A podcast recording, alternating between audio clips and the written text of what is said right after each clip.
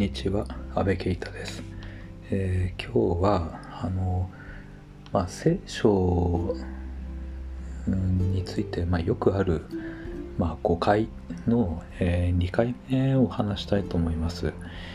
えー、まあ、前回1回目話し、1回目は、えー、聖書は、えー、道徳を教えているんではないっていう、えー、ことで話しました。まあ、まあ、多くの人が聖書は道徳的な話をしてるんだろうなって思ってるんで、まあ、それ違いますよっていう話をしました。で、今回はまあ、ちょっと似てるんですけれど、えー、聖書はあ規則を教えているのではないっていうことで話したいと思います。えーこれも結構そういうふうに考えてる人多いと思いますね。聖書は、まあ、何か規則を教えているんだ、えー、っていうことです。えー、まあ例えば法律みたいなものですね、えー、こういう場合にはああしなさい、えー、ああいう場合にはああしなさい、えー、でまあそういうふうに語ってしかしながら、えー、B という、まあ、A という条件の時はこうしてで B という条件の時はこうして。でさらに A の時の X の場合はこうで A の Y の場合はこうでみたいな風にそういう風にあのなんか状況に応じてあるいは条件を細かくやっていき、えーと、定めていきながら、えー、これこれの場合はこれこれってそれが正しいんだっていうふうにそういう規則を、えー、まあ記しているのが聖書であるまあそういうふうに考える人って結構いますね。っていうかまあそういうあの面に、えー、そういう場面に結構出くわします。えー、まあ典型的なのは例えばあのえっ、ー、とクリスチャンはまあお酒を飲んではいけないのかみたいな話とかされるんですね。うんでまあそれに対して僕どう答えるのかって言ったらあいやまあお酒で別に飲んではいけないなんてことは特に書いてないですね。うん、ただ、えー、それぞれの教会の伝統に応じて、えーえー、まあ飲んでもいいし、えー、飲んではいけないっていうふうに教えているところもあるしで日本とか韓国とかはそのアメリカの禁酒法の時代の宣教師たちが来たので結構そのクリスチャンをお酒を飲んではいけないっていうふうに、えー、教えられて育ってきた人たちが多いですねっていう話とかしますね。ででなんでじゃあどうしてあなたはお酒飲まないですか？って聞かれたらまあ別に飲みたくないから飲もうっていう気も気が起きないからって答えたり、まあ、あ、るいはえっ、ー、とまあ例えば医者がお酒飲みながら手術とかしたらどう思う？いや嫌だよね。仮に、えー、失敗しなかったとしても嫌だよねっていうことです。えーまあ牧師とかまあこういう、ね、伝道の働きしてる人って僕あの医者と同じような存在だと思ってるんで、えー、そういう人たちと同じぐらいの、まあ、倫理的なあの高さ、えー、自分自身の人生を、えー、律していくあのまあ律していく態度っていうのは要求されると思ってるんですね。でまあねねあのお医者さんが夜中にあの緊急で呼び出された時に、まあ、酔っ払っていちゃ嫌嫌だし酔っ払っていたらそのせっかくの働きできなくなってしまう。それと同じようにまあこの牧師とかっていう存在も、まあ、いつでもあの準備あのする体制にないといけないんだ。だからまあお酒飲まないんだっていう話はするんですね。でもそれはあの聖書にこれこれこうっていうふうに書いてあるからこうしてるっていうわけじゃなくてただ自分自身の信念としてそうしているっていう、えー、だけの話です。えー、でなんか例えばまた食べ物とかに関してもよく言われるんですねクリスチャンってこれなんか食べてはいけないものとかあるのとかあの聞かれるんですけれど、えー、まあそれもいや食べていけないものとかないよっていう、まあ、すごく当たり前のことを話すんですけれどただなんか気になるのはその食べていけないことはあるのっていうその問いの問いかけ方なんですね。何かこう、えー、宗教に入る、ね、宗教に入るとそこの中には何らかの規則があってその規則を守らなければならないっていうふうに多分多くの人たち考えてるんですね。で聖書っていうのはきっとあのそういう規則をまあ、事細かに書いている本なんじゃないのかって多分なんとなく思ってるんですね。えー、ねだからまあなんだろう、えー、食べていけないものがあるのか、えー、鱗がついているものは食べてはいいけれどもついていないものはダメだとかひずめが割れている、えものはどのこうのみたいなえー、そんな話とかするんだと思います。でまあ今話したのは、まあ、旧約聖書のあの食べ物の掟のことなんですけれど、まあ、確かに聖書、まあ、旧約聖書新約聖書ってずっと見てるとあのそういう規則を書いているところあります。えー、でもそれ以上にそれ以外の部分がはるかに多いのが、えー、聖書でもあるんですね。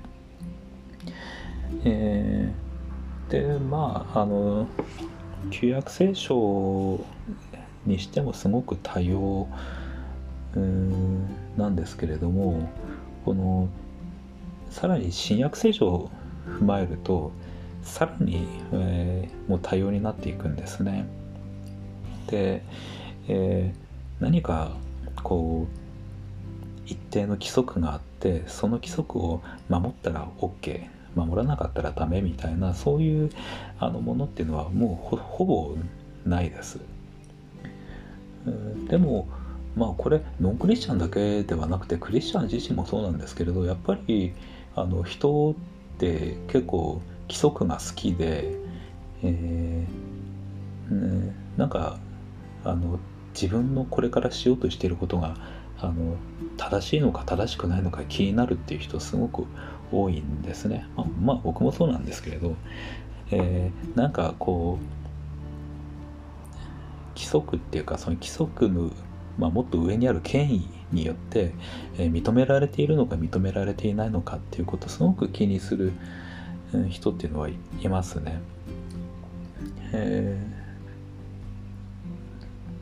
ー、まあねあの普通の民間の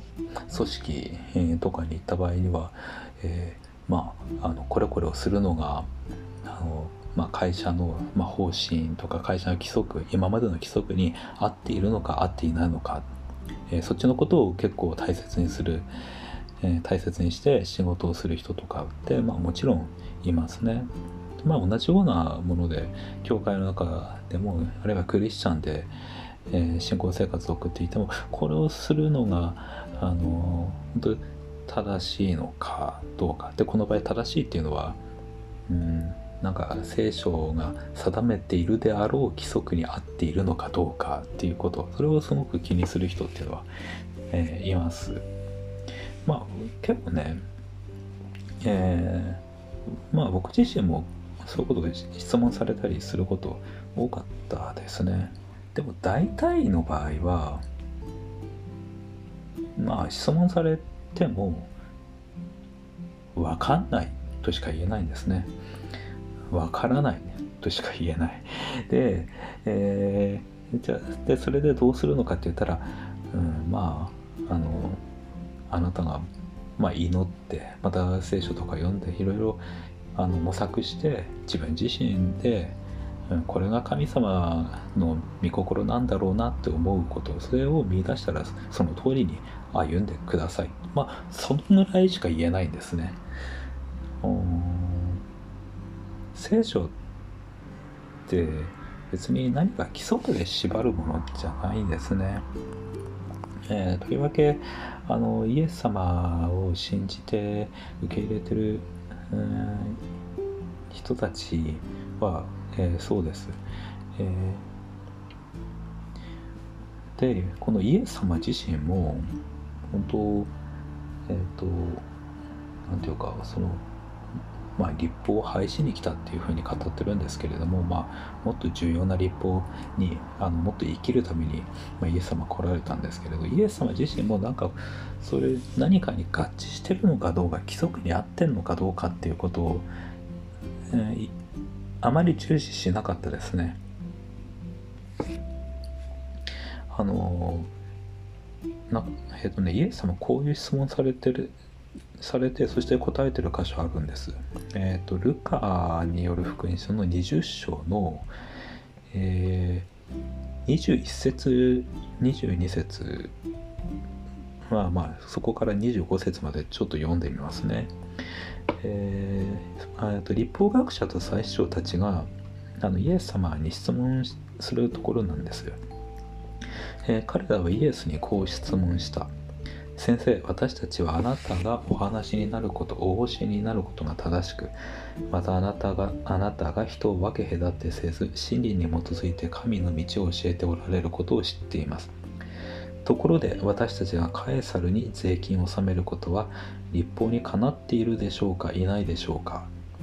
イエスは彼らの悪巧みを見抜いて言われた。デナリ銀貨を私に見せなさい。誰の肖像と目がありますか？彼らは返される返さるのですと言った。するとイエスは彼らに言われた。では返されるものは返さるに神のものは神に返しなさい。